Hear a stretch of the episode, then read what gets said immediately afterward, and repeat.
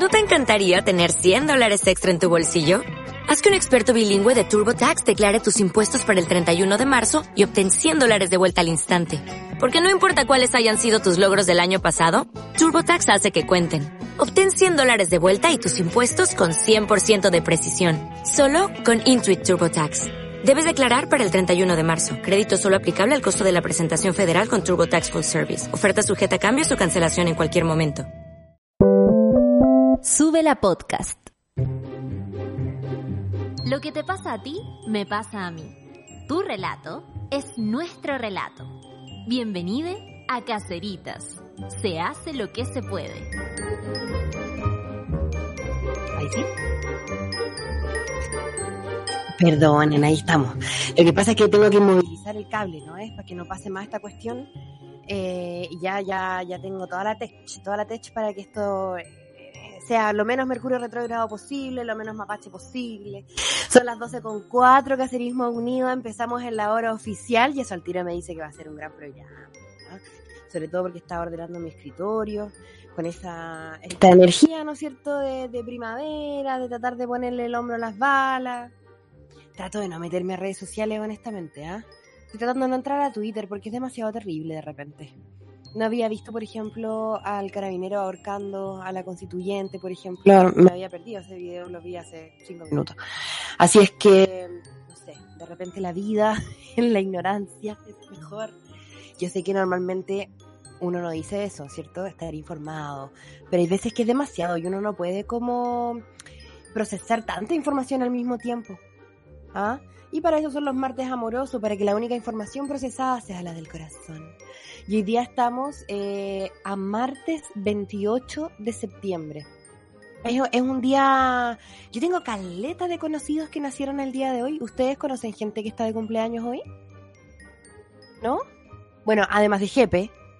¿ah? Hoy es el cumpleaños de Jepe, así es que va a ser un septiembre bastante especial.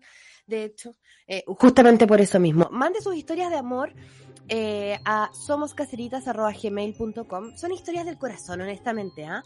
Porque no nos llegan solamente historias de amor romántico, nos llegan muchas veces historias de pareja, nos llegan historias de amor propio muchas veces también. Así es que no crea que su problema no es problema solamente porque no es de amor. El martes de amoroso está siempre disponible para todo lo que eh, sea expandir nuestro campo magnético. ¿Cómo están, compañeros? Le doy un saludo diario, ¿no es cierto?, a estos cabros hermosos que ponen esta transmisión al aire y que hacen posible que Sube la Radio funcione día a día. Lucho DJ, joven Charlie, ¿cómo están? Bien. Regio, mira, ¿sabes qué? Justo estaba buscando sobre la sobrecarga informativa. Mira. Así se llama esto, y es casi está a punto de entrar a, a como a tipificarse como enfermedad psicológica en la OMS. No sé si está bien dicho enfermedad psicológica, pero me entendieron. Sí. Se llama sobrecarga informativa, infoxificación o infobesidad. Infobesidad. Genera... Sí, infobesidad. Y está aceptada desde el año pasado, a finales del año pasado, en la RAE. Como término, como infoxificación, como intoxicarse de toda la información que uno puede recibir o estar como expuesto a. Me encanta que las cosas tengan nombre porque quiere decir que es más que solamente como una intuición. Es algo que Claro. le pasa a muchas personas, ¿cachai? Y es eh, viene por diferentes partes y, eh, y ha surgido aún más por la pandemia. No, Que es seguro. como diferente a las fake news, sino que es como enterarse de muchas cosas al mismo tiempo eh, por un mismo medio, en este caso el teléfono. No es como Lo exponerse como primero al diario, después a la televisión. Sí, Eso lo po. tipifican como diferente. Ah, ya, es diferente. Sí. Mira, Entonces, por ejemplo, si todos si nos metemos a Twitter, después nos metemos a, no sé, Dixie, después estamos viendo en YouTube el- la- las noticias, está todo en el mismo lugar, aportándole como a, algo, a un objeto algo como de ansiedad. Ahora, esto no quiere decir que eh, la ignorancia sea una bendición, que no hay que saber cosas. No, es solamente que nuestro cerebro humano no tiene aún, somos un, un- un- ¿cómo se llama? Una humanidad eh, en la infancia todavía. Entonces, de repente, mucha información. No somos capaces cerebralmente de ponerla toda en un contexto y poder procesarla de una manera que nos haga sentido y no nos dé solamente paranoia o sensación de acabo de mundo. Lucho A-. Aparte que hay como informaciones que de alguna forma se siente que están de más porque mm, como que te agobian quizás por eso, pues como Sí. en el fondo no sé, pues, por ejemplo, hoy día Piñera saliera diciendo una estupidez. ¿Ya? Está difícil. ¿Te sorprende? No. ¿Cachai? Eh, es como, como, es como una reiteración más de las informaciones, ¿cachai? No Sí, sé, po. un abuso de carabinero hacia un poblador. Otra información igual más. Entonces es como, es como reiterar y reiterar una misma información que no es, no es la misma en sí, pero es lo mismo, ¿cachai? Claro, sí, Porque no, sí el te fondo- cacho. Y el otro día, a propósito de esa, de ese que, que comentas tú, mira cómo, cómo, cómo es Chile. Porque cuando salió esta noticia ayer en la mañana, eh, claro, ayer en la mañana, eh, sobre el carabinero ahorcando a la constituyente, eh, hacían el paralelo de lo bien que se había portado, entre comillas, carabinero hace poco en un, en un caso de, de casi eh, femicidio en Las Condes. ¿Ya? Ah, Y tú sabes bien que los carabineros se portan muy bien en las tres comunas. Y en el resto Sí, de po. Chile ahorcan a la gente de, de buena a primera. ay. Está, Y bueno, es como, entonces esa- esas informaciones que son reiterativas, porque es más de lo mismo, porque es como, es como ver a, a- es, es- es tan parecido como a ente- en los días que te enterabas de otro ojo, otro ojo y es otro como ojo que dejáis de tomar el peso. y- Es como, lo, como lo, los tiroteos Claro, en espacios públicos en Estados Unidos. claro, como, Llega un punto en el que te Es insensibilizáis. otro, es otro más, pero y le Otro suma, más. y claro, como que suma la misma carga, pero en el Mm. fondo no es nueva información porque es una reiteración. Sí. Palabra. Bueno. Pero bueno, Esto es un problema igual, po. Sí. es un problema porque además no sabemos realmente cuáles son las consecuencias. ¿Cachai? En el largo plazo, en la depresión, en la ansiedad. En el fondo, estamos viviendo el acabo de mundo. Eh, el, yo sé que hay este gente que dice, ay, si no se conocíamos". exagerar, pero si es verdad. El mundo como era ya o, o va a dejar de ser porque se va a extinguir Como el era. planeta, era como dicen. era, po. O, tiene que cambiar, po. Entonces finalmente uno se pone en una postura en la que de repente con tanta información, sobre todo también del coronavirus, Claro, donde ahí métale también un factor que no hemos puesto sobre el tapete, que es la fake news. Porque al exceso de información tenemos la información falsa, claro. ¿cachai? Entonces, Suma, suma. está suma. difícil esta era digital. Está difícil. Está difícil, está eh, porque, me pasa a mí la dificultad que me genera esta era digital.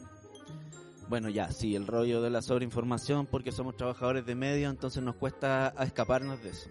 Sí. Y el otro rollo que me cuesta con la ansiedad es eh, como poder tener procesos más naturales, po. como como no terminar apretando el botón, como queriendo que las cosas sucedan con- Ah, inconscientemente sí, con el botón. Que todo tenga como- velocidad de microondas. Puta, sí. Me, me- me caigo mal cuando entro en ese mood, porque se lo, porque, porque empiezo a querer que las personas respondan como una Con microondas. Calentito en 30 segundos. Puta la wea. Y entonces sí, pues, es parte de estos tiempos y por muy conscientes que seamos, igual, igual nos atrapa a rato el tiempo. Bueno, de hecho, hemos hablado un montón del tema del ritmo, pues finalmente eh, el, el ritmo humano es un poco más lento. Y estamos todos el rato apurados, y si tenía alguien en tu vida que es un poco más lento, o un pinche de Tinder que te contestó, se demora un poco más, al tiro uno se siente rechazado, te pasa ahí el rollo, o si ya, pues tengo que se demora. Pero en realidad quizá está solamente a un ritmo más humano nomás, que le hace sentido, ¿cachai? Yo, yo conozco... Respetar al otro. hay, hay una persona que yo conozco hace muchos años. eh, y antes vivía acá en Santiago y ahora vive en Bucalemu. ¿Ya?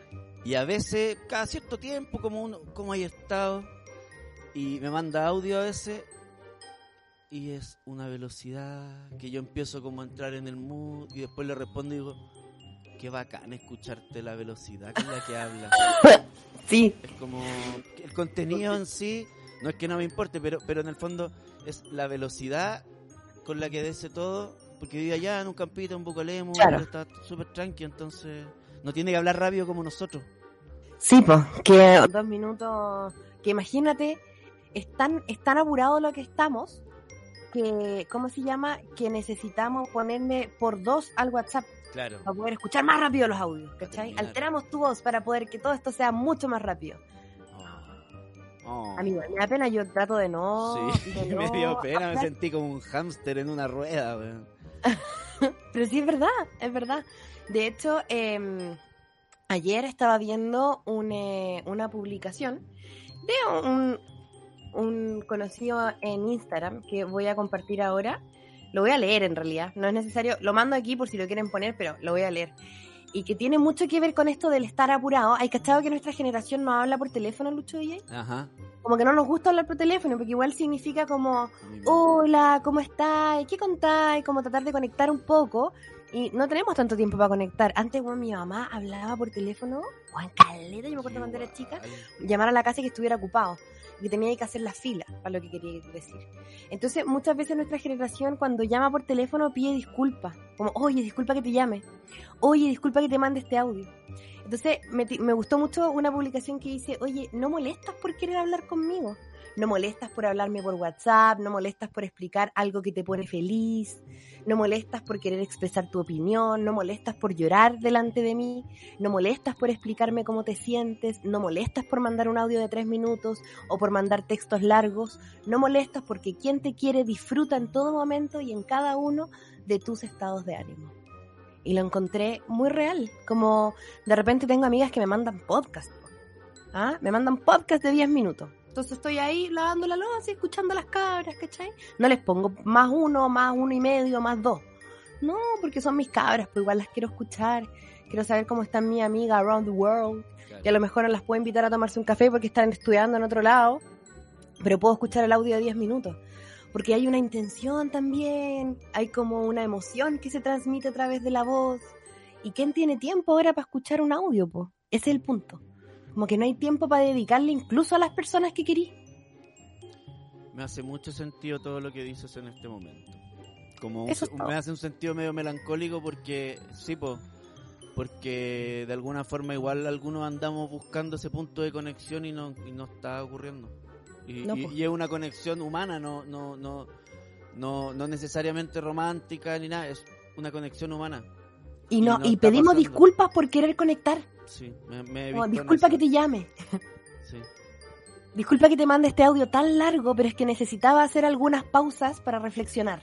¿Cachai? Como cuando una amiga te llama para contarte, te manda un audio para contarte algo brígido y de repente como si tú se quedas en silencio, porque está buscando la palabra para expresar lo que le pasa. Eh, sí, sí, sí. ¿Cachai? Brígido, po. Y ahora ni siquiera valoramos eso. Bueno, valoran los audios de sus amigas. A lo mejor podrían no mandarle nada. Eh, eh, valora a su amiga que llama por teléfono, porque todos tenemos una, yo tengo una. que me llama, ya me está llamando ya lo. Pero es bacán porque me obliga a dejar de hacer lo que estoy haciendo y escucharla. ¿Cachai? Aunque sea que ella me quiere preguntar algo que me está pasando a mí. Pero eso, hay que valorar la, la, conexión, los vínculos eh, y ocupar la tecnología a favor, no en contra. Yo predico, ¿ah? Pero no practico. O sea, practico lo que puedo. no tengo por qué estar de acuerdo conmigo misma, ¿no? Pero es verdad. Hacemos lo que se puede. Oye, y como hoy día eh, Jepe está de cumpleaños, le preguntamos en nuestra entrevista, que hoy día viene también con una sorpresa más ratito, em, si se siente viejo a veces. Porque la canción que vamos a escuchar es una colaboración con Princesa Alba. Y Princesa Alba es como una nueva generación de la música chilena. Jepe vendría a ser como un sensei para Princesa Alba. Entonces, yo le pregunté si se sentía viejo para escuchar esta canción que se llama Tu pena es mi pena. Creo que me he sentido viejo, sí, claro, porque porque mm, porque uno somete las cosas a, la idea de que a ver, esto no me gusta porque no entiendo el código o porque me parece horrible o fome, qué Entonces, claro, eh, eso es ser viejo, poder hacerse esa pregunta, porque, porque la gente más chica nos hace esa pregunta, ¿le gusta o no le gusta? No, es como, ah, no, esto te pertenece a esto, esto, otro, como que uno más siendo, habiendo vivido un poco más, como que empieza a ver contextos, ¿no? Mira, no, esta, esta, esto, esta música me parece que se parece a esta otra, como que uno es más enredado en ese sentido. Y sí, me he sentido viejo, pero, pero la verdad, eh, pucha, es que tampoco me puedo quedar pegado. Yo he seguido avanzando, he haciendo cosas y la vida pasa y los años pasan y sigo haciendo lo que quiero. Por lo tanto, sí, soy mayor y qué tanto, ¿cachai? Como, tengo 39 años y más weá. O sea, estoy aquí, la raja, hago lo que quiero y me queda la mitad de la vida todavía va a hacer un montón de más y cosas. Y, observo, yo siempre observo y trato, como les decía antes, mantener la distancia y decir, a ver, esto sí, esto no, esto sí, esto no, esto y por esta razón y por esta otra, y esto me gusta, esto no tanto. Y, lo que pasó con la princesa Alba, eh, es que me encanta su voz simplemente. Como, y la posibilidad de su voz y su cabeza, que es muy bacán. Que es como, ella tiene una idea del pop que va 100 veces más arriba de, de, del urbano, ¿cachai? Porque le tocó vivir en- o nacer en cierta época, ¿cachai? Le tocó ya el urbano. Pero si hubiese nacido en los 90 hubiese sido otra cosa, o, o qué sé yo, en otra época. Entonces, esa capacidad de ella de trascender su estilo o su época eh, es, como, es como lo que a mí me parece que es lo más ideal en los artistas, para que, que puedan, digamos, perdurar en el tiempo. Y ella lo tiene, sin duda. Otros también lo tienen, pero ella en particular. Mm, me gusta, me gusta eso.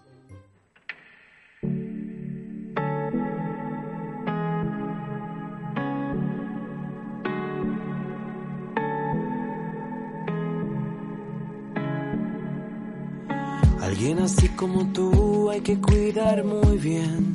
Tú mi primera línea, una huella de tu pie quedó marcada. Ay, ay, ay, ordenen su escritorio, ordenen su espacio, embellezcanlo. Ah, como decía ayer Aldo, cambia los muebles de lugar. Sí, pinta una pared, haz un mandala, una geometría sagrada. Ahí está la primavera. Yo acabo de, o sea, estaba todo este rato ordenando mi escritorio y la acabó lo mucho que refresca las ideas. Mi mamá siempre me decía, hay un proverbio chino que dice que hay que tener el, el, el- ¿cómo se llama? El, escritorio del escribano tiene que ser como el país del emperador, no sé qué. Pero es un poco cierto es bastante cierto. Oiga, empecemos, eh, empezamos la, la etapa amorosa. Eh, la Pau Molina hoy eh, no va a venir, así es que vamos a hacer la primera parte nosotros tres. Tengo unas historias amorosas bastante interesantes y como siempre yo sé que los cabros van a tener mucho que decir. Tenemos acá, dice, hola caserites, años escuchando las historias y hoy siento la necesidad de compartir la mía. Esta historia está brígida. Dice, con mi compañero llevábamos cuatro años en pareja. Una relación que últimamente no había estado muy bien. Yo había iniciado terapia para tratar un abuso sexual de mi niñez, lo cual afectaba de alguna forma nuestra relación. Estaba en eso cuando supe que estaba embarazada. Compartí la noticia con él. Yo quedé en shock sin saber cómo reaccionar. Él reaccionó con ilusión y con alegría.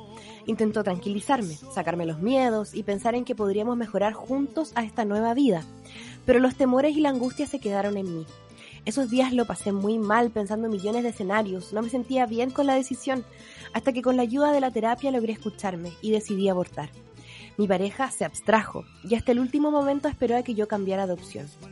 Adoptó una posición más lejana en todo el proceso. Me decía que no se sentía parte de la decisión que yo había tomado, que no se sentía escuchado y que no sabía cómo actuar. Le sugerí que buscara ayuda, que lo compartiera, que esto también estaba siendo difícil y nuevo para mí. Así es que hicimos el proceso juntos. Es muy fuerte y traumático, pero tratamos de despedir a esta alma con un ritual muy simbólico para los dos. En ese momento sentí que estuvimos más unidos que nunca. Me conecté con los verdaderos sentimientos que tenía hacia él y lo valoré mucho más. Durante las siguientes semanas decidimos vivir el duelo juntos. Tuve la ilusión de que nuestra relación se fortaleciera y que pudiéramos enfrentar todo esto juntos, haciéndonos más fuertes. Hasta que una discusión por algo mínimo sacó nuevamente la herida de no sentirse valorado ni parte de todo esto. Decidió alejarse. Yo sentí que él se guardó todo, no lo compartió ni buscó ayuda y ahora está volcando esa rabia, dolor y desilusión hacia mí. Fui comprensiva con él, entendiendo que cada uno vive su proceso de forma diferente y nos separamos. Ahí comencé mi periodo más depre en recuperación física del aborto y con el doble duelo emocional. Sentía mucha culpa por mi decisión y por lo que hice o no hice durante la relación. Sentía que no había puesto tanta entrega en la relación o no había creído tanto en él como pareja. Luego pasé a sentir rabia por no estar conmigo en todo este proceso de recuperación física y emocional. Sentía que se había ido justo cuando más lo he necesitado y que él podía seguir con su vida muy normal mientras mi cuerpo aún estaba resentido recuperándose de una anemia. En fin, hoy ya me siento mejor. Ya no siento rabia hacia mi expareja, decidí no sentirlo, ya que solo me daña. En el fondo lo quiero mucho, aún tengo sentimientos por él, le agradezco todos los momentos vividos y quiero que ambos estemos bien. Estoy trabajando con terapia psicológica de sanación del útero y en la resignificación de mi hija. Ha sido muy fuerte pero sanador ponerme en el lugar de, una, de madre e hija, ya que durante el embarazo nunca quise conectar con mi útero, porque sentí que haría mucho más difícil mi desapego. Hoy entiendo que mi hija vino a mi vida con un propósito. Le doy gracias por elegirme y sé que siempre será mi primera hija no nacida, quien me acompañará y guiará. Hoy me siento en paz, disfrutando de la soledad, de los espacios conmigo misma, de ir sanando poco a poco física y emocionalmente. Gracias por leerme y perdón por lo largo. Easy, gracias por el caseritas, me ha acompañado heavy. Necesitamos urgente aborto seguro y legal en Chile. Necesitamos hablar del tema, compartir experiencias, sentir que no estamos solas.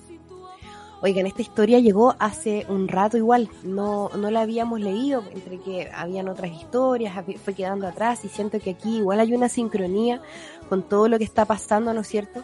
Eh, que se está discutiendo en torno al aborto, desde lo más ridículo, ¿no es cierto? Que, que es lo que vimos con Chalper, hasta eh, lo más profundo y que son las necesidades concretas y reales de un aborto que sea transversal en Chile, que sea libre, que sea gratuito y que sea para todos.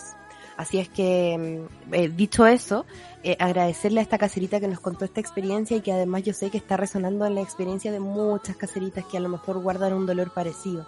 Y que no solo son de nuestra generación, ojo, porque hay muchas eh, mujeres de la generación de nuestras mamás, incluso de nuestras abuelas, que pasaron por situaciones así y que a lo mejor se las guardaron transgeneracionalmente.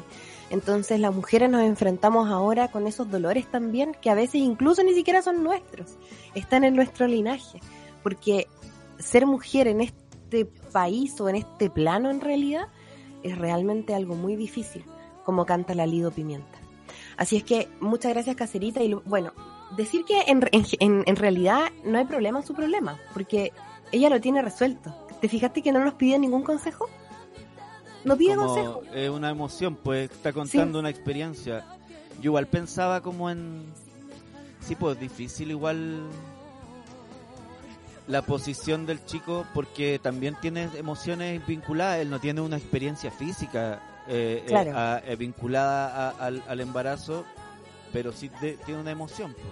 pues. Mm. Entonces debe ser complejo, no obviamente no he pasado una vez creí que esta iba a pasar por eso muy Claro. muy, muy adolescente creí que, que me venía la situación fue solo un atraso Mm. pero en ese atraso conversamos abortamos o no Sí, po. y, y entraron un montón de ah, complicaciones Y es difícil estar en desacuerdo en ese sentido con la pareja. Yo tengo una amiga también que le pasó al contrario. Ella quedó embarazada y decidió tener la guagua estando casada. Era su tercera guagua. Y eh, el marido no quería. claro Era demasiado para él, ya tenían dos, estaba súper chato y Son ella no quiso esos abortar. son súper válidos po. Sí, po, es súper válido. Bueno, ellos, eh, la, la guaguita nació, pero ellos se separaron. ¿Cachai? claro Entonces Ya no- es, ya es no parecido igual, pero al revés. claro Wow. Entonces es muy difícil dar sí. como una opinión. Yo creo que esto puede fortalecer las parejas como puede separarlas, ¿cachai? Depende ahí de, de lo que lo que lo que pase en cada corazón, pero yo no sé si aquí hay una receta. No. También me acuerdo, pensaba a la, a la par, eh, no es el mismo caso, pero una, una pareja que yo conocí, eh, que muy jóvenes, ellos habían perdido un bebé. Ya, Eh, y luego de eso ya no siguieron como pareja, pero siguieron como hermanos para toda la vida. claro. Eh, porque en ese proceso de pérdida estuvieron muy juntos y sí los destruyó emocionalmente y sí no pudieron seguir juntos como pareja, pero de verdad el lazo de ellos se volvió irrompible y se trataban y era como hermanos, como Mm. cuidado de hermanos. Qué lindo igual. Sí, sí, sí, sí. Son esas, esas, ¿cómo se llama? Esas uniones que de, de pronto pueden, que tienen el potencial, ¿no es cierto?, de hacer las guaguas, la vida, o en, en general como las cosas creativas.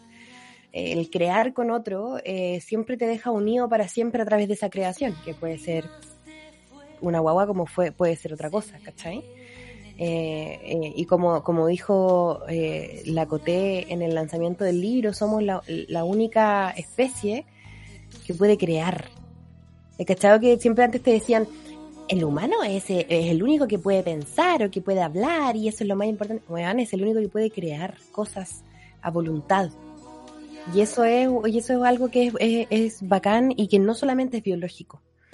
Eh, bueno, agradezco mucho que esta historia haya llegado al Caceritas un día como hoy, tan necesario, para poder contrarrestar, ¿no es cierto?, lo que los hombres políticos puedan decir. Eh, y que también, chuta, no hay forma de hacerlo. Lo importante es que ella lo resuelve de una manera eh, muy sabia al final del mail, diciendo eh, que aquí hay algo que esta, esta situación le quiso enseñar, que su guagua le quiso enseñar. Y que quizás, bueno, esta relación tenía que mutar y uno nunca sabe dónde va a llegar a llevar a, llevar, a llevarlos la vida. Gracias Cacerita por eh, compartirnos esto. Voy a leer la última historia antes de que vayamos a canción, esperando Charlie que tú me des la indicación que llegó nuestra invitada. Dice así. Isi Amada, Luchito DJ, alias El Mijito Rico, Doctor Charles Xavier. me encanta cuando le inventan nombres así como más, más largos. Les amo para siempre. Aquí de fiel auditora como todos los días. Estoy en mi último semestre de la carrera de arquitectura. Han sido siete años bien sufridos y he pasado por demasiadas crisis. La carrera me angustia y me aterra pensar qué es lo que elegí para hacer toda mi vida. Me veo autosaboteándome siempre porque dejo las cosas a última hora y estoy en un círculo vicioso de ansiedad y trabajos atrasados. Quisiera saber qué me dicen las cartitas respecto sobre mi futuro laboral, pero más que nada, en realidad, cualquier consejo. ¿Cómo me puedo reencantar con el oficio que elegí? ¿Cómo puedo dejar de sentirme tan mediocre? Un abrazo caserismo son la contención más maravillosa que encontré desde que partió la pandemia. Les amo y les envío un abrazo a todos quienes son parte de este espacio. Está difícil el, el tema del síndrome del impostor, pero yo creo que eso pasa mucho cuando uno está terminando la propia carrera. No sé si a ustedes les pasó. A mí yo creo que me dio incluso un estado depresivo cuando estaba titulando. Fue fuerte, porque me acuerdo que me decían que estaba transformándome en periodista y yo decía, qué weá, ¿en qué momento? Si yo soy, no soy, soy estudiante. Hay un síndrome del impostor muy grande, decir, como, ok, se supone que aprendí esto y tengo que ir a ejercerlo al mundo, no, no sabéis bien cómo y no sabéis bien por qué. Es súper complejo, pero yo creo que a ti te tocó, Cacerita, más difícil incluso por el tema pandémico. Porque qué difícil tratar de superar la última meta, que es titularse, que me imagino debe tener trabajos, tesis, títulos y cosas así, en pandemia. Y encontrar una motivación, amiga, en pandemia.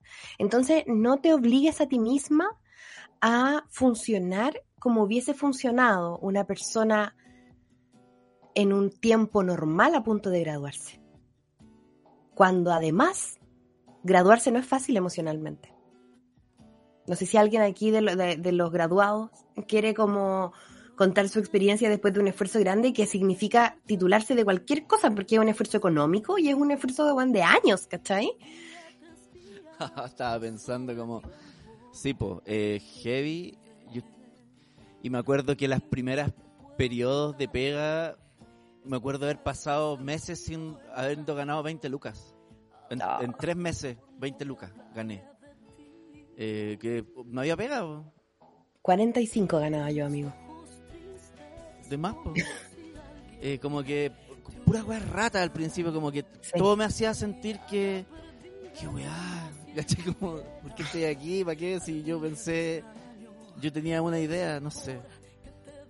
Eh, es rara la sensación de los primeros tiempos posterior al, a, al- a egresar, a titularse.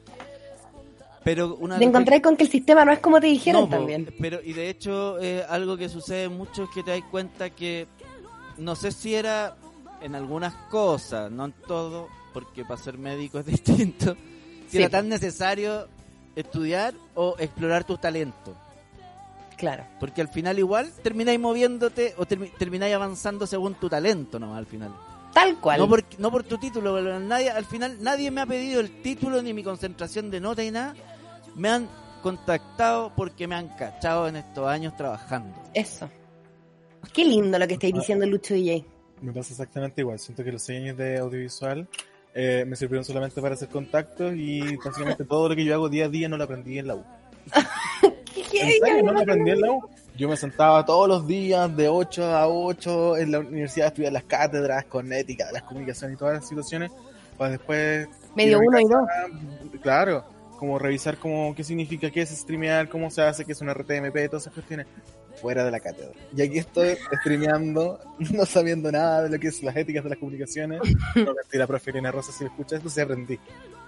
Pero no sirve y hay, que tener también en claro que las carreras igual te enseñan como lo amplio de lo que tú estás estudiando. Como, por ejemplo, sé, el audiovisual es súper amplio porque tú puedes ser guionista, director, eh, Sí, sé, director de arte, de muchas cosas, montajista, dedicarte a los streams, meterte en medio de comunicación. No todas las carreras es todo eso siempre.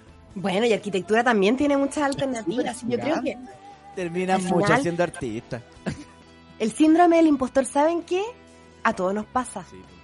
Y está muy ligado también con lo que hablábamos al principio del programa, que es una sobreinformación.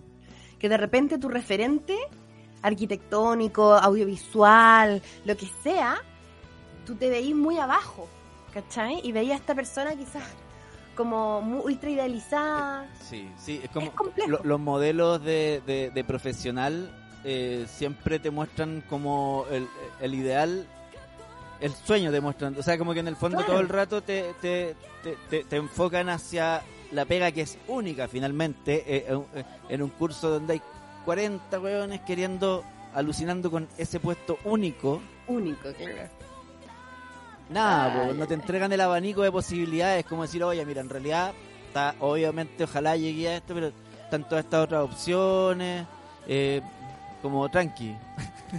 Mira, mi Es único como consejo... explorarse igual, perdón. Es como explorarse igual como en lo que uno cacha, como Sí. igual uno tiende, uno, uno siempre dice, no te compares, pero es como casi imposible no hacerlo, sino que no criticarse por eso. Porque, no sé, eh, recuerdo muy un ejemplo muy como heavy que yo tomé taller de realización 1 en audiovisual y tenía un compañero que había ganado recién como un concurso de cinematografía de, no sé, de DirecTV en Estados Unidos. Y yo así. Me había recién comprado mi primera cámara. Entonces como hay que saber cómo lo que uno tiene y trabajarlo como respecto a eso, como sí hay gente diferente con más aptitudes, con menos aptitudes, pero también estás tú. Y bueno, y estamos en el fin del mundo además. Entonces, si estáis siendo, entre comillas, mediocre o autosaboteándote porque entregáis el trabajo a la última o, haciendo todo a última hora, por lo menos lo estáis entregando, da lo mismo. Termina la weá, titúlate. Y después deprímete. Y después recupérate. Si así es la weá. O sea, eso me pasó a mí por lo menos. Fue así, tal cual. Saqué teoría de la investigación, ¿no? ¿cómo era? Peri- peri- Periodismo investigación. Entregué la cuestión, me deprimí para el pico como tres meses y después ya chumpa dentro. ya amigos, vamos a una canción y volvemos. Esto es lo nuevo de Carol G. Se llama Se jodió todo. Aquí en Cacerita.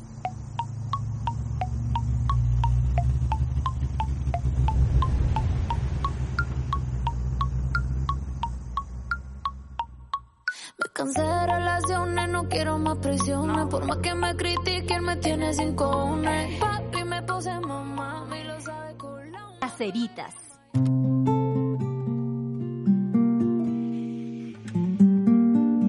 A pocos días de que termine nuestro septiembre y cuando son las 12 con 41, le damos la bienvenida al mismísimo Jepe a nuestro martes amoroso. ¿Cómo estás? Hola, muy bien, ¿y tú? ¿Qué tal? Bien, bacán, emocionada de que esté acá en el martes amoroso. Estoy interesadísima en ver qué consejos de amor le vas a dar al caserismo unido. Upa, ya, vamos a hacer lo que, lo que, lo que pueda, ¿no? Pero yo muy contento de estar una vez más con ustedes en esta radio, muy bacán. Así que, eso. Bacán. Tú- Oye, tú- ¿tienes a- aparte, aparte, estoy de cumpleaños, estoy nominado al, al, al Grammy, ¿qué me decís? Ay, wow, Sí, felicidades. mejor, doble. mejor, can- mejor canción eh, alternativa, así que estoy, me acabo de enterar, o sea, me enteré hace un ratito. ¿En Así serio? que estoy súper contento, sí, muy bacán. Eh. ¿No te lo esperabas o tenías un mínimo, un 1% de esperanza? o sea, 0,5. Ya. pero pero pero era tan tan estaba tan perdido con el asunto que no sabía ni cuándo lo iban a, a, cuándo lo anunciaban yo en general nu- nunca cacho mucho esas cosas pero me soplaron hace un rato que salió oficial toda esa información y que estoy ahí nominado junto al junto a puros grandes pues, a, al, al- a la Nate Peluso al Tangana a la Andrea Echeverry así que bacán estoy súper contento la verdad Doble celebración entonces. sí muy bacán manso regalo Sí, se pasó, se pasó. Oye, bueno, este de cumpleaños hoy día, ¿cuántos cumples? 40 mil 40 mil. Me encanta. Buena, buena edad. sí sí Ay, qué buena, te felicito, qué buena. Algo, viste, si noto, al final siempre hay un, hay, hay luces que se van entregando a pesar de la pandemia y del encierro y de todas las cosas que conversamos la otra vez cuando Ah. hicimos la mega entrevista gigante que hemos pasó, estado sí. y hemos estado compartiéndola todos los días un pedacito, ¿cachai? Era como una carta astral esa, esa entrevista, estuvo buena. que nos vimos entre los dos, una cosa así. Sí, sí, sí. Oye, ya empecemos con alguna de las historias amorosas que están muy buenas. Vamos con, son solo dos, porque igual son largas. Dice así. Espero que estén muy bien. Yo todo el rato pienso, estas caseritas nunca pensaron que el consejo se los iba a dar jefe. Dice, espero que estén muy bien. No sé muy bien cómo empezar este mail, así es que sorry si termina en una corriente de la conciencia. Tengo 25, sé que soy joven todavía y todo eso, pero la verdad es que estoy aburrida de estar sola. Nunca he tenido una relación seria. Con suerte he andado con dos personas en mi vida y creo que una ni cuenta. Tampoco pinches locos en carretes porque no soy de salir y la pura idea de intentar algo con un desconocido me aterra. Hay muchas historias de abuso en mi círculo cercano y creo que eso me ha llevado a desconfiar de los hombres. El año pasado me reencontré con un amigo de la media. Pensé que podía pasar algo. Sentí que me daba todas las señales de que le gustaba, pero tampoco nada. Yo sigo con la duda de si me siento atraída hacia él o no, o si solo extraño estar con alguien. ¿Les pasa eso también? La pregunta en realidad es, ¿me gusta o es la pandemia? Más encima me cuesta un mundo conocer gente nueva. Como decía antes, yo no salgo mucho y ahora menos con la pandemia. Además tengo un poco de ansiedad social y siento que soy muy fome. Me cuesta hablar, relacionarme con personas nuevas. A veces hasta cuando salgo con mis amigas de la vida me pongo un poco nerviosa. No sé. He tenido pretendientes en mi vida, pero nunca me gustan de vuelta. ¿Será que soy muy exigente? Que lo pienso mucho. Una vez más no lo sé. Por ahora solo me queda vivir el amor de pareja a través de los demás. Un abrazo gigante, les TKM. Está fuerte esa historia igual, po. Está fuerte esa historia, está... Pero ¿sabes qué? Yo, yo creo que tiene... eh, eh, primero que nada, escribe, escribe muy bien, se, se va a entender de una manera muy bonita, además, además que está muy bien leído, se tiene todas esas pausas así como... eh, como que te permite meterte en la historia, meterte en el personaje. Creo que la conozco un poco. Creo que una persona se ve súper eh, ávida de ávida de amor y creo que la ansiedad en general lo que nos mata a todos un poco, ¿no? En diferen- con las personalidades que cada uno tiene, pero la ansiedad, sobre todo en el amor, que es algo tan bonito siempre, nos genera un, un poquito de sufrimiento o bastante sufrimiento. Por la ausencia del amor, por la falta del amor, por la creencia de que uno necesita a ese, a ese otro o esa otra. Eh, entonces yo creo que bajando la, bajando la, bajando la ansiedad, creo que va a poder eh, llegar a la, a la solución que ella, que ella eh, quiera, ¿no? Eh, ¿Cómo se llama? Perdón, se me olvidó. No dicen nombres. Ah, no, ese no olvidó. Solo le decimos anónimo, please. Yo encuentro que, yo encuentro que ella tiene que seguir escribiendo, que lo hace muy bien. Creo que eh, una manera de conocerse y conocer a los demás es escribir, es leer, es ser, ser ella, ¿no? Ser, esa- ser ella. Y, y yo creo que hay que, hay que estar bien parado, bien parado sobre el piso para poder conocer a un otro y que te- ese otro te conozca en un estado así como sano, ¿cachai? Para poder empezar algo, algo que tenga sentido que no, y que no solamente te saque, o sea, que te, que te desgaste, ¿cachai? Yo creo que cada uno tiene sus propios tiempos y que si ella tiene dos parejas, una, una y media o cero, está bien, ¿cachai? O sea, no sé. Eh, por eso creo yo que la ansiedad es lo que nos hace más, es, que- es lo que nos hace sufrir finalmente, más allá de la ausencia de ese amor o la, o la, o, o cualquiera de las otras opciones. Y eso, bajar los niveles de ansiedad principalmente, o por lo, por lo menos eso de punto de partida. Yo no sé mucho más que decirle al respecto de que, es- que, que, que pruebe o no pruebe tal cosa. Yo creo que bajar un poquito la ansiedad y creo que la escritura le hace bastante bien. Le hace Mira, muy bien. Quizás está bueno eso, como quizás buscar otros eh, otras cualidades con las cuales pueda conectar con las personas y que no sea a través del estar uno a uno, como es la escritura. Cuando uno escribe también conecta con los demás, ¿cachai? A través del arte o de la o de sacar para afuera. También a mí me gustaría decirle a esa caserita que, mm, que quizá con mucho síndrome del impostor en el amor tiene. Hoy día hemos estado hablando de eso. Hablamos del síndrome impostor cuando estudiáis algo y te tenéis que titular y sentís que en realidad en qué momento me transformé. ¿Te, te da a ti o te dio en algún momento como, como músico un síndrome del impostor de decir como hoy o ahora con el Grammy, no sé, ante estas cosas como grandes? Sí, mira, hay- hay- te- yo tengo, yo con la Javiera Mena tenemos una anécdota súper buena y súper ridícula que nos sucedió la primera vez o una de las primeras veces que salimos de gira, que salía, que estábamos juntos tomando el avión. Entonces, antes, año, muchos años atrás, debe haber sido el año 2008 2007, no me acuerdo. Estábamos en el, en el, en la policía ahí para pasar al avión y, y antes uno tenía que rellenar un papelito donde uno ponía qué sé yo, tus datos y ponías tu profesión. Entonces estábamos los dos así como pegándonos codazos y, y nos, nos decíamos, ya, acá hay a poner en profesión. ¿Cómo voy a poner músicos si no somos músicos? ¿Cachai? Y estamos viajando para ir a tocar, ¿cachai? Era como de eso de no creérsela y como de estar viviendo una especie de sueño, ¿cachai? Sí, Y ahí éramos, nos, nos estábamos auto boicoteando, pero de una manera muy ridícula, muy, muy tierna igual. Eso fue también, creo yo, el- lo- creo yo que tiene que ver con lo que estás diciendo tú. Y, y me sucede cada cierto tiempo, yo creo que una manera como de tirarte al suelo, o sea, de- no, no, de caer, no de caerte al suelo, pero como de mantener un nivel saludable, creo yo, de, de creatividad y de vida. Qué buena, buen consejo. Qué buena historia también. Imagínate que no se creen músicos. Sí, Ay, ay, ay. Me gusta. divertido. Tenemos la segunda historia, esta es un poco más larga. Dice, hola, hola querido equipo del Caceritas. Soy Paulina, una caserita fiel de podcast y hace mucho quería escribirles para contarle mi historia. Es un poco larga, pero agradecería mucho sus consejos. Este 2021 comencé a trabajar en voluntariados en el sur de Chile, donde trabajaba cinco horas al día a cambio de alojamiento y comida, lo cual me permitió aprender de diferentes oficios y cosas que me apasionan, como construcción, permacultura, cuidado de animales, entre otros. Lo que para mí fue una alternativa de vida hermosa en momentos de COVID, ya que me fui a lugares muy alejados de la gente donde pude conocer paisajes maravillosos. Hace más de cuatro años que estoy soltera. Siempre mis planes de vida y viajes los he planeado sola, a mi pinta. A veces hablaba con mis amigas y les decía que me había acostumbrado mucho a estar sola y que no me imaginaba tener que coordinar con otra persona los planes. Me gustaban las cosas a mi, a mi manera, hasta que en el primer voluntariado que hice este año lo conocí a él, Fabián. Me da lo mismo decir su nombre porque no escucha el podcast, punto en contra. Llegó con guitarra, su pelo largo, a dedicarme canciones bajo la luna llena. Hablábamos de nuestra vida y traumas hasta las 6 de la mañana en una fogata. Por primera vez puedo decir que hice el amor, disculpen lo mamona.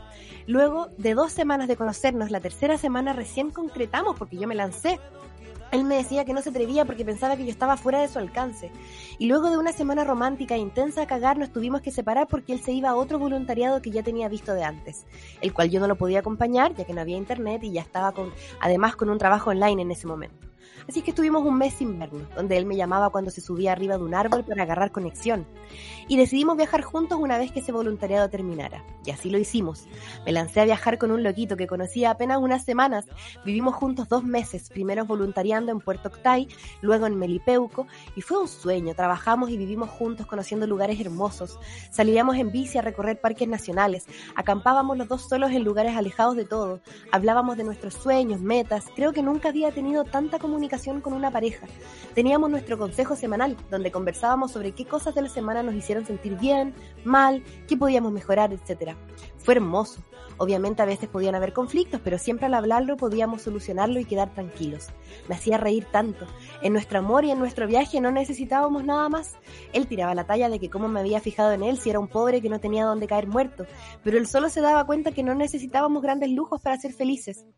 Lo fome de esta historia es que yo ya tenía una visa Working Holiday aprobada para irme a vivir a Portugal desde antes de conocerlo. Entonces, del día uno sabíamos que lo nuestro tenía una fecha, de término. Creo que eso hizo que nos aprovecháramos el uno al otro aún más, hasta que luego de unos meses hermosos llegó el momento de despedirnos. Él me deseó toda la felicidad del mundo, me decía que me iba a ir excelente en el extranjero, que yo era seca, inteligente, que yo podía. Solo me tiraba para arriba, lo que obviamente hizo más dolorosa la despedida. Ya llevo un poco más de una semana en Portugal, ha sido una experiencia muy buena hasta el momento. Encontré una pega en un bar donde estoy aprendiendo portugués a porrazos y además ya tengo lugar donde vivir, por lo que estoy muy agradecida, pero todos los días despierto con un dolor enorme en el pecho. Visito playas hermosas y me pongo a llorar pensando en lo mucho que lo disfrutaríamos juntos. Cuando pienso en qué haré después, a dónde me moveré, qué lugares quiero ir a ver, me da una pena enorme y me siento muy sola por no estar organizando esto con él. Y antes, cuando estaba sola, no me sentía sola. Lo pasaba bien conmigo misma, pero ahora solo pienso en lo que dejé ir, en lo que dejé atrás de forma voluntaria. Cuando hablamos de mi viaje, yo siempre le dije que era bienvenido a acompañarme, pero él no tenía las lucas para viajar. La cosa es que igual estábamos hablando todos los días por WhatsApp. Hay cinco horas de diferencia, pero no se sienten tanto. También hacemos videollamadas en las cuales hablamos por horas, hablamos de planes de futuro, que podríamos postular a una visa juntos, que podríamos tener una casa rodante. Esas videollamadas me llenan de amor y felicidad, hasta me dan ánimos para seguir haciendo mis cosas con tranquilidad, pero las mañanas son súper difíciles despertar sin él. Nunca hablamos de esto que nunca hablamos de esto como una relación a distancia, no nos prometimos nada, solo hablarnos y seguir queriéndonos y que el, el tiempo que quisiéramos. Si él llega a conocer a otra niña me dolería inmensamente, pero si él es feliz, yo también. He pensado en hacer incluso un ritual para cortar con él, pero finalmente no me atrevo a dejarlo ir. Eso, nuevamente disculpe lo largo, pero necesitaba contar mi historia. Agradecería si quizás me pueden eh, mandar el link del grupo de caseritas en Europa que creo que necesito tribu. Les quiero mucho, caseritas. Arriba los corazones, abajo los calzones. Besitos, besitos. Chau, chau. me gustó ese arriba los corazones y abajo los calzones. Creo que lo vamos a adoptar, ¿ah? Está muy buen término de mail. Amores a distancia, pues, jefe. Yo creo que ella lo tiene súper claro, ¿no? Lo, está viviendo de una manera súper consciente y me da la impresión de que bastante sana también. Ella tiene conciencia de las cosas que va, las cosas que perdió, que ganó, las que tiene, las que tuvo, las que va a tener, inclusive como que se proyecta para adelante, para atrás. Me parece una persona lo suficientemente sana como para sobrevivir una situación de pena de amor como esto, no, no sé cómo llamarlo, como un stand-by doloroso, ¿no?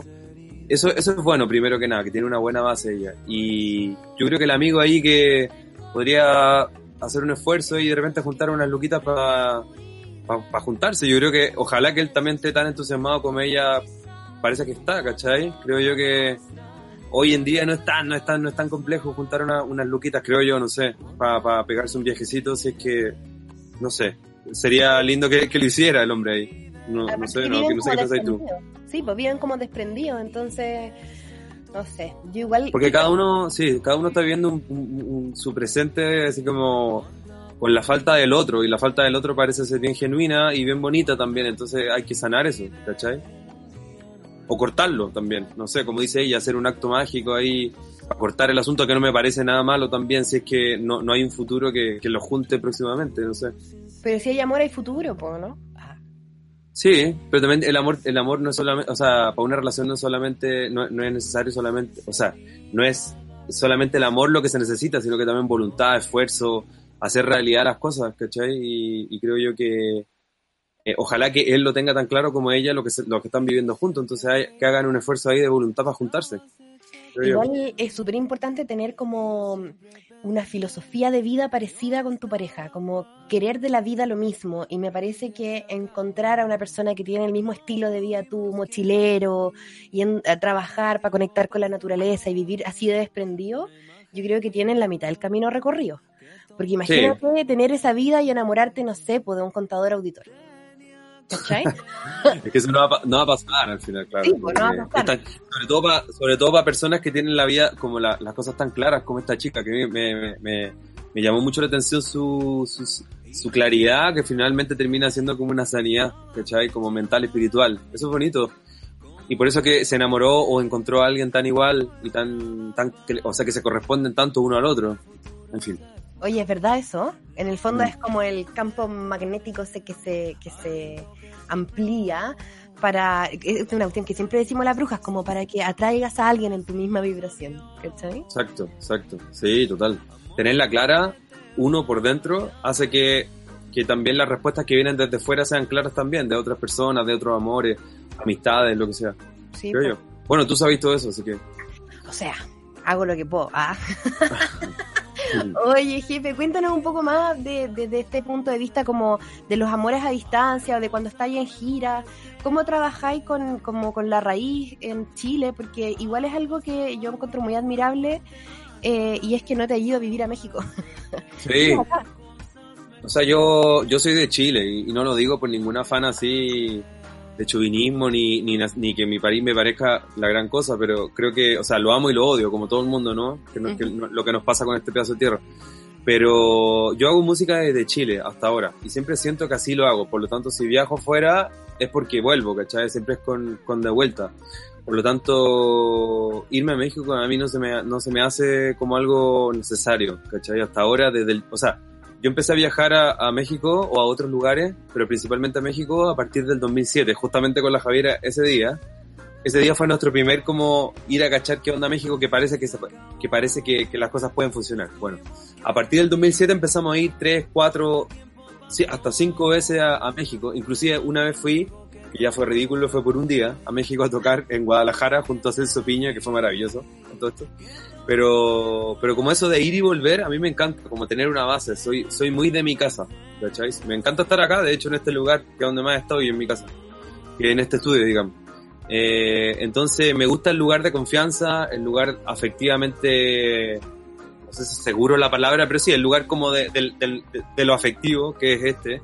Siempre estoy de visita, entonces, en otros lugares, en otros países. Entonces, para mí mover- ir y volver no es tan difícil por mucho tiempo que pase. Además de, de que nunca he estado más allá de dos meses fuera, ¿cachai? Entonces, es bonito volver, es bonito irse sabiendo que uno va a volver también. Sí, po. Es, es bacán además, no sé, yo, ¿qué significa ser chileno? No tengo idea, pero me lo pregunto siempre y me gusta, Sí. por alguna razón. Yo creo que ser latinoamericano ya es un misterio, o sea, somos Sí. una mezcolanza un montón de cosas, de un montón de traumas, de un montón de sangre, de un montón de herencia, o sea, ¿cachai? Por, no sé, los irlandeses la tienen más clara a dónde vienen, para dónde van, pero nosotros somos indígenas, africanos, europeos de algún lado, no sé, una cosa rara. Entonces, eso sin duda que implica, siempre, siempre va a ser un misterio, siempre va a ser una pregunta, entonces, encontrar nuestra identidad, sobre todo en países así tan eh, conflictuado espiritualmente o identitariamente como Chile, sin duda que es un desafío. Ay, qué bonita esa frase. Gracias, GP, por venir. Son la una ya, estamos terminando el programa. Eh, ha sido bacán eh, escuchar tu música todos los días. Y, y porque además, hay un, mo- el- las caseritas somos la mayoría millennials, hay más chicas, más centennials y todo, pero siento que eh, muchas personas de nuestra generación fuimos creciendo contigo, con la música. ¿Cachai? Me acuerdo Claro. cuando fui al lanzamiento de Audiovisión, que fui, me parece que fue en el CAM, ¿no? En el GAM, Y sí. ahí yo estaba ahí en el público y era Oh. como una pequeña estudiante de periodismo todavía, ¿cachai? Entonces también fuimos creciendo, todas las personas que, que te escuchábamos desde ahí contigo, a, a nuestras vidas actuales, al Grammy. Al Claro, mira. el Grammy.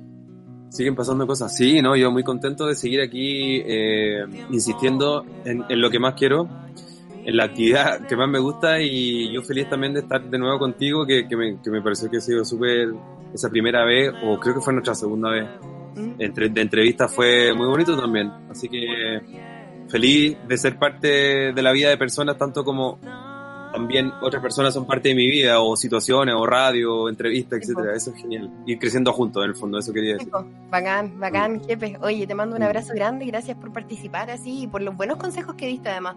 Hemos tenido hartos artistas, vino Cami, vino Claudio Valenzuela también a dar consejos de amor y quiero Ufa, decir que los mejores son los tuyos, hasta ahora. Ah, mira. Incluidos los de Claudio Valenzuela, que uno pensaría que con todo el sufrimiento de Lucibel. tiene- Sí, pues. Exacto. Pero Claro, cuando aguanta. respira en tu boca. Sí. Oye, nunca he podido descifrar mucho sus su, letras, Letra. pero bueno, ahí está lo bueno.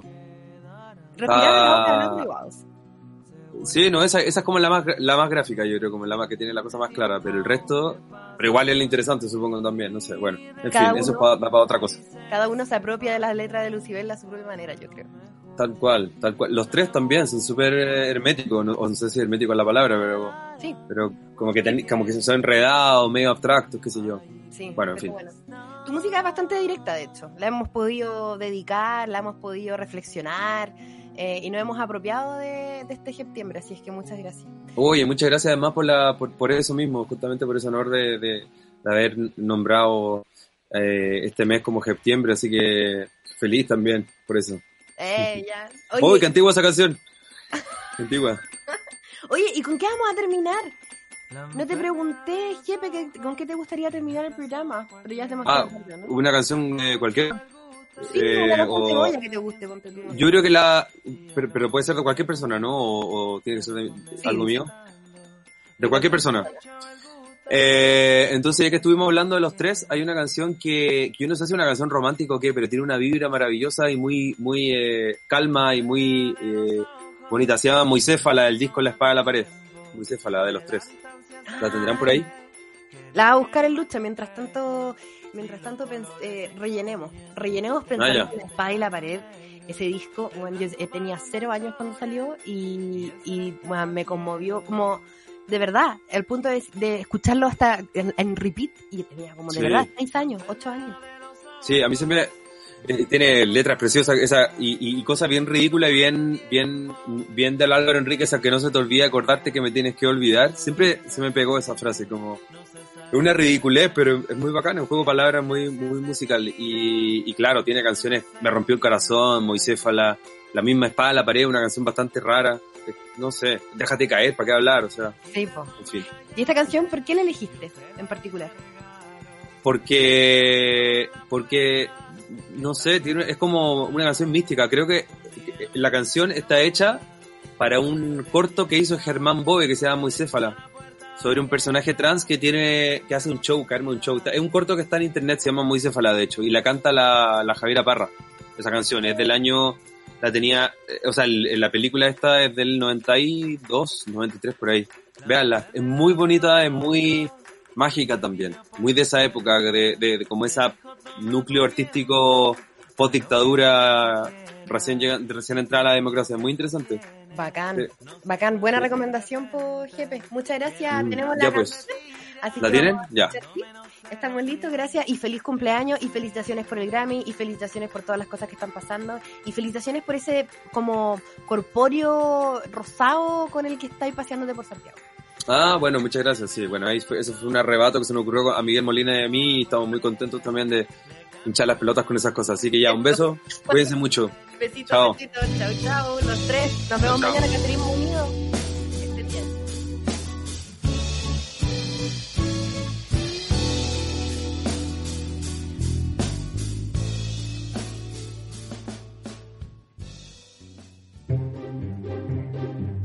Lo que te pasa a ti, me pasa a mí.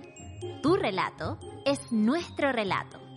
Eso fue Caceritas. Se hace lo que se puede. Revisa este y otros capítulos en subela.cl o en nuestra app.